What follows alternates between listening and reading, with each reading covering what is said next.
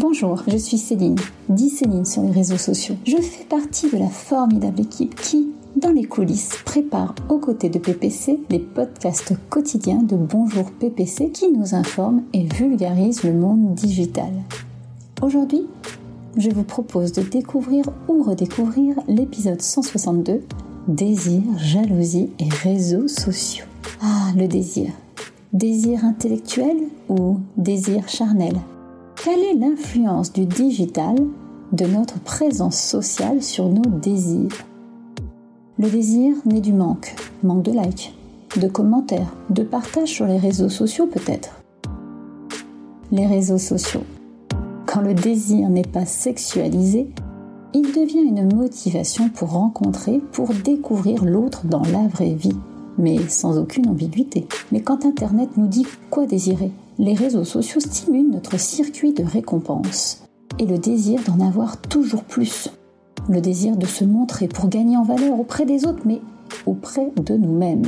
Tout cela cumulé au point de nous rendre en indisponibilité mentale et peut-être passer à côté du désir de l'autre, un désir plus charnel? Mais attention, est ce que ces désirs ne se transforment pas un jour en dégoût? Je vous le demande maintenant, que désirez-vous vraiment? Chut Écoutez votre désir, écoutez la suite dans ce podcast. Très bonne écoute. Ladies and gentlemen, this is a live signal. Le sujet du jour, le désir et les réseaux sociaux, c'est un sujet qui nous a été proposé par Isabelle. On élargit un petit peu, désir, frustration, jalousie et réseaux sociaux. On en parle tous ensemble dans cet épisode de Bonjour PPC. La femme et l'homme sont des êtres de besoin et de désir. Le savez-vous, en tant qu'être désirant, ils ne cessent de tendre ou d'aspirer à quelques biens qui sont une source de plaisir. Plus de likes, plus de love, plus de partage, à l'ère du tout à l'ego, de la course au like, du selfie à tout prix, de l'extimité. Vous savez, c'est cette intimité dévoilée au grand jour. À l'ère du narcissisme jubilatoire, les réseaux sociaux seraient-ils devenus le miroir grossissant de nos imperfections, de ces imperfections propres aux êtres humains, désir, frustration et jalousie dans un monde virtuel ultra connecté on en parle ensemble aujourd'hui dans Bonjour PPC. C'est Jean-François qui nous dit le désir de s'informer, de partager, de s'enrichir. Euh, on va parler de ça ou on prend un angle un peu plus charnel, sensuel, voire sexuel? Oh, Jean-François me dit, PPC disait, dirait mettons des mots sur les mots. Non, et si on commençait par définir le désir, nous dit Corinne, dans toutes ses réalités conscientes et inconscientes, le centre de ressources textuelles et lexicales du CNRS observe plutôt d'ailleurs les choses d'un point de vue sémantique. Euh, vous avez le lien dans les notes d'épisode. Action de désirer, aspiration profonde de l'homme vers un objet qui réponde à une attente. La définition du désir selon Wikipédia? Ben, le désir désigne la sensation d'attraction et d'attente à l'égard d'une personne, d'un objet ou d'une situation ou d'un futur particulier. Le désir et son contentement engendrent une tension chez l'individu qui le ressent et qui cherche à résoudre celle-ci pour combler le manque induit. La satisfaction du désir ou l'obtention de l'objet désiré mène à différentes échelles de durée, qu'elles soient courtes, moyennes ou longues, à la jouissance, à la joie ou au bonheur. Mais aussi on peut aussi explorer, nous dit Corinne, la dimension philosophique. Ça se trouve sur dicophilo.fr. Au sens courant, le désir est un appétit ou une pulsion sexuelle. On n'utilise presque plus le mot dans d'autres contextes. Si j'éprouve du désir ou si j'ai du désir, ce que j'ai envie, le sexe, cela explique que désir soit assez rare dans la langue quotidienne. On lui préfère en général le verbe désirer. Je peux désirer un café, une réduction, un peu d'attention. Ce n'est pas forcément sexuel. Le verbe désir n'a pas désirer n'a pas de connotation marquante. Le désir, c'est un souhait irrationnel, obsédant et impossible à satisfaire qui porte sur la progression, la possession de quelque chose. On dit on dit souvent que le désir est un manque que rien ne peut combler. Il revient en replay. Bonjour à tous. Bonjour à Julien aussi qui vient d'arriver. Bonjour à Benjamin. Il va nous aider, Benjamin, là-dessus, sur ce beau thème. Bonjour à Mounette. Et Benjamin nous pose la question, est-ce que le désir a changé ou non nos attentes euh, avec les réseaux sociaux? C'est vrai qu'on attend beaucoup de choses peut-être de ces réseaux sociaux, peut-être trop. Les réseaux sociaux, c'est Jérôme qui nous dit justement qu'ils ont amené une forme d'immédiateté favorisant un désir de pulsion et de moindre résistance à la frustration. Cette tendance, euh, selon Jérôme, est renforcée par le côté bref des messages qui limite l'expression de la nuance et peut faciliter un activisme sur le réseau pour exister au détriment des relations construites Mais à l'inverse, nous dit Jérôme, l'usage des réseaux sociaux peut créer des contacts qui se transforment en désir d'échanger dans la vie réelle. Comme quoi, et oui, effectivement, avec le virtuel, on peut se retrouver aussi dans le réel envie, désir ou jalousie. Un article de Christine Jacquino-psy.fr. Vous avez ce lien dans les notes de l'épisode sur vos plateformes de balado-diffusion préférées. On y apprend notamment que l'envie, c'est la douleur de voir autrui posséder ce que nous désirons. La jalousie, c'est l'envie de voir posséder ce que nous possédons. Euh, c'est celle de voir posséder ce que nous possédons. Et le désir, c'est c'est un, d'abord c'est soi, c'est-à-dire c'est de soi pour soi. L'envie c'est un jeu à deux, ah oui, c'est un jeu à deux, l'envieux et l'envié. Et la jalousie, ben, c'est un drame à trois, le jaloux, sa possession, et celui qui veut la lui prendre. Le désir, on apprend dans cet article que je vous conseille d'aller lire dans son entièreté, le désir il naît du manque. L'envie de la frustration d'avoir et la jalousie de la peur de perdre. Les manifestations de la jalousie, elles ressemblent à celles de l'envie. La rage, la colère, la haine, l'agressivité. Ce qui diffère, c'est la cible et le moteur. La cible de la jalousie, c'est le rival. La motivation, c'est garder ou reprendre l'objet aimé. Intéressant, non? Et c'est Jérôme qui nous dit que le désir et les réseaux sociaux sont traités par son ami Jean Pouly dans un article de The Conversation. Ça s'appelle Captologie et économie de l'attention. Tiens, tiens, tiens, l'économie de l'attention a peut-être un sujet pour un sujet. Bonjour PPC. Notre cerveau, on apprend dans cet article, notre cerveau évolue chaque jour car il est plastique et que plus nous le sollicitons, plus il devient avare d'informations, d'interactions et de stimuli. Un peu comme euh, l'estomac qui grossit quand nous mangeons trop et qui demande encore plus de nature pour être rassasié devenons de plus en plus impatients, insatisfaits, euh, infodépendants, car nos véritables désirs ne sont pas comblés, ils ont été remplacés insidieusement par ceux des nouvelles technologies, des entreprises technologiques. À lire sur theconversation.com cet article, vous avez le lien là aussi dans les notes d'épisode. Théorie des pulsions c'est chez ergopsy.com. On a trouvé ces petites informations. On apprend qu'il y a deux choses en fait. Hein. Euh, c'est à ces histoires des pulsions. Il y en a une qui est tournée vers la vie et l'autre qui est tournée vers la destruction. Celle qui est tournée par la vie, c'est la pulsion de vie. Ce sont les pulsions sexuelles et d'autoconservation. Celles sont du côté de la vie, de l'expansion, du mouvement. C'est-à-dire c'est du côté d'Eros, comme la force vitale de l'être. Ce sont les forces psychiques de liaison, ces pulsions qui visent à l'apaisement, à la liquidation de la pulsion dans une certaine limite. La pulsion de vie, elle est jointe à l'éducation, elle temporise, elle adoucit, elle limite la pulsion de mort.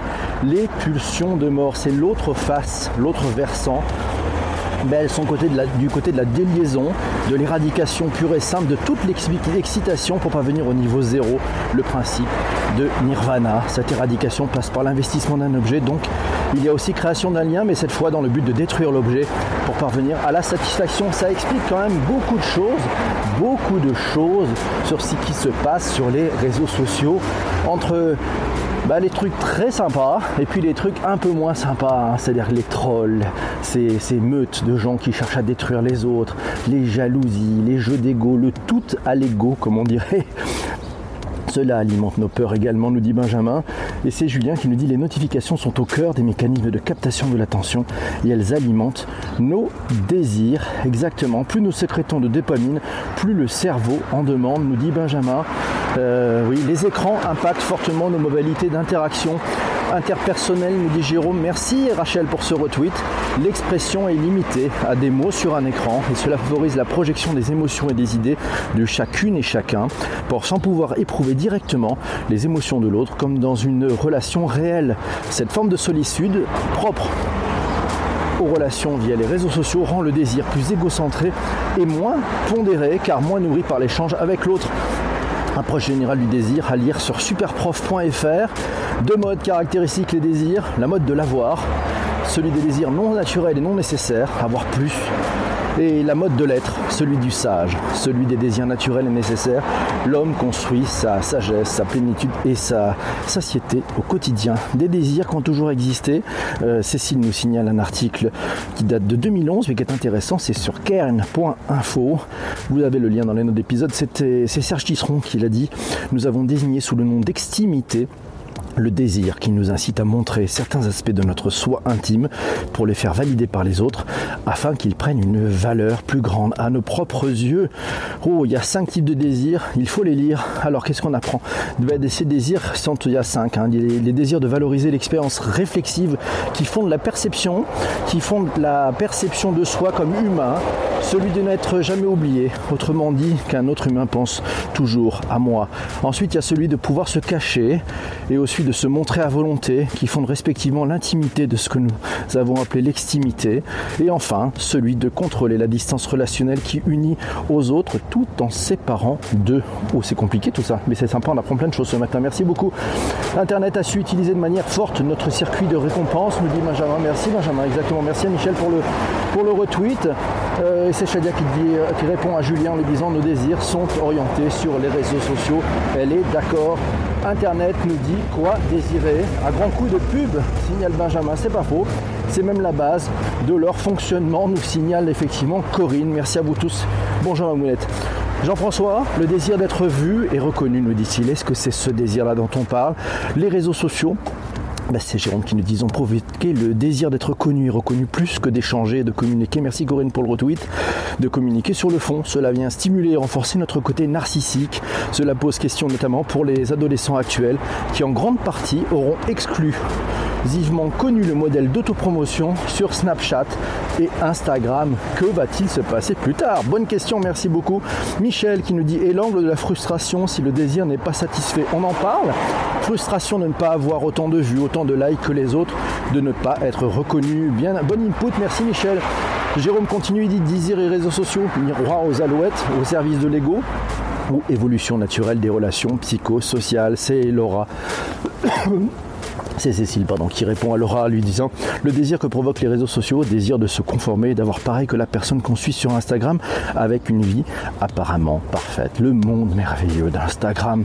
Les réseaux sociaux nuisent gravement à l'humanité. Un article trouvé par Jérôme euh, dans leséchos.fr c'est Bruno Patino, le directeur éditorial de d'Arte France, euh, qui dans son livre La civilisation du poisson rouge, cité par les échos le 18 avril au sujet de la mort du désir, nos propres données sont utilisées contre nous, le désir n'a plus le temps de se construire et si par hasard il se précise et s'exprime, il arrive toujours trop tard.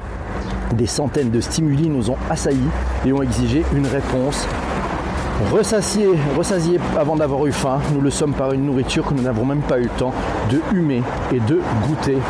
C'est bon ça Faire désirer et frustrer, deux mécanismes qui parlent directement au cerveau reptilien, nous signale Benjamin.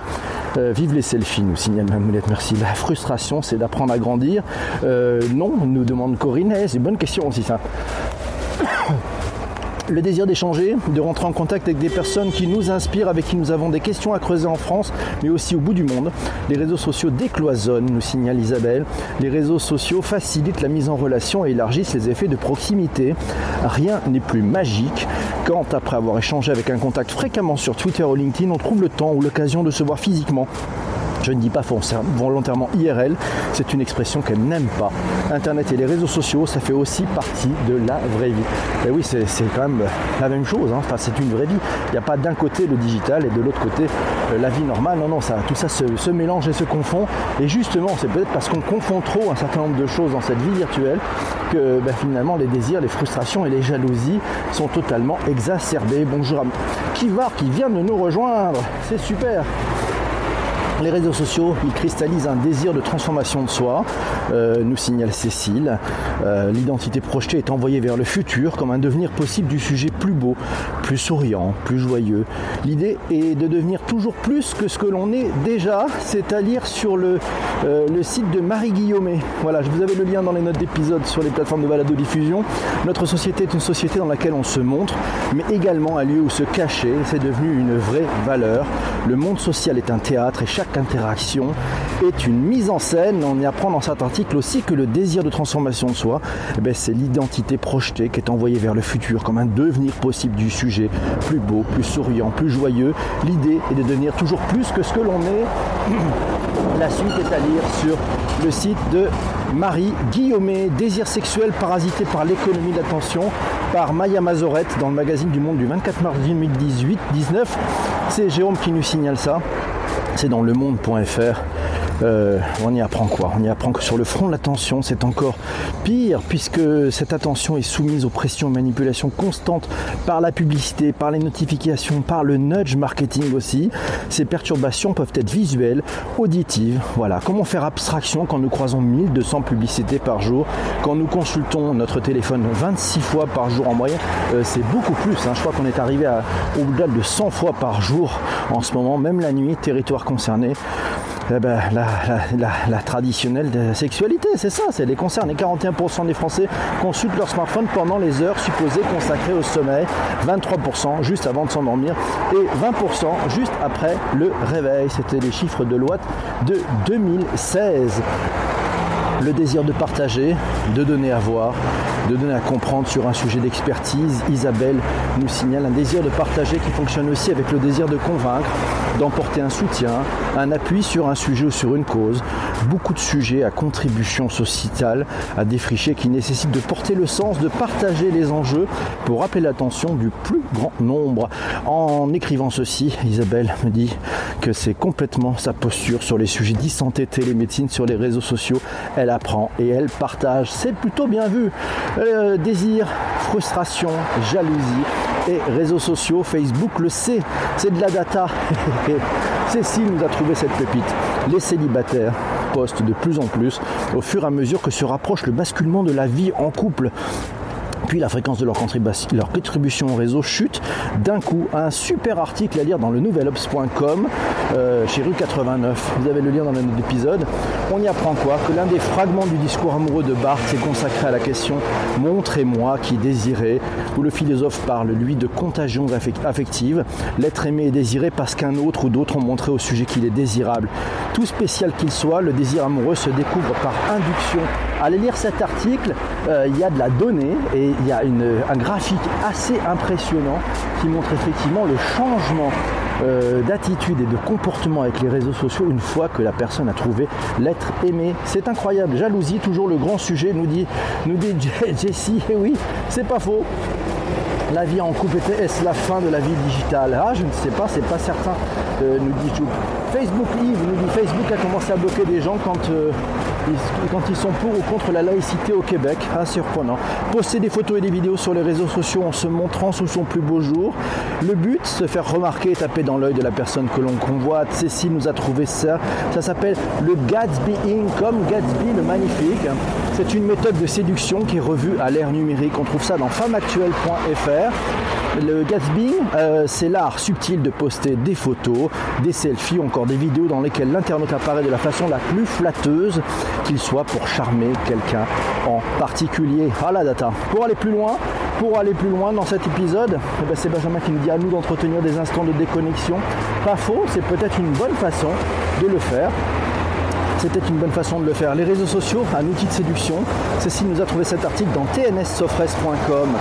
Sachez-le, 40% des célibataires européens euh, aimeraient que leur nouvelle relation like ou commente leur publication.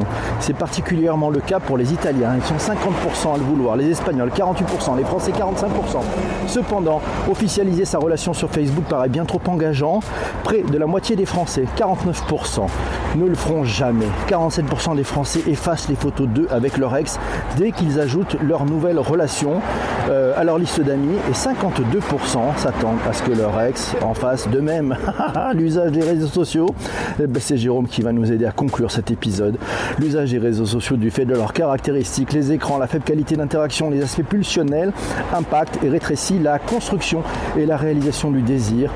Euh, cela est renforcé par l'usage commercial des éditeurs de plateformes dans le cadre de l'économie de l'attention, mais personne n'a prévenu au début des risques encourus. L'usage a été aveugle, la conscience de ce qui est en train de se jouer en termes de conditionnement de masse, de situation de monopole de données, données, etc. Personne n'avait prévenu, d'où l'importance de remédier en travaillant pour une meilleure prise euh, en conscience de l'utilisation des réseaux sociaux, un entraînement à, à, les utiliser de façon éthique et pourquoi pas un démantèlement des monopoles constitués et pourquoi pas ça s'ouvre en aval. Vous avez tous une page en Facebook, on a tous une page en Facebook. Tu avais des composants en à une autre époque, à une époque notre rapport au digital. C'est vrai, ça m'était arrivé, effectivement. On n'est plus à l'époque du mouchoir qui tombe. Ah non, ma mounette, c'est fini. Nous ne sommes plus à l'époque du mouchoir qui tombe. Cet épisode vous a plu Magnifique. Abonnez-vous sur votre plateforme de balado diffusion. Euh, n'hésitez pas à mettre une petite note si vous venez d'écouter cet épisode et qu'il vous a plu et qu'il est sur votre présence sur les plateformes de balado diffusion. N'hésitez pas à mettre des étoiles chez Apple, un petit commentaire si vous le souhaitez. Et puis on se retrouve demain pour un nouvel épisode. Je reste avec la room. On va vous choisir un sujet, pas piquer des verres pour demain. A ciao ciao, à bientôt mes amis. Salut.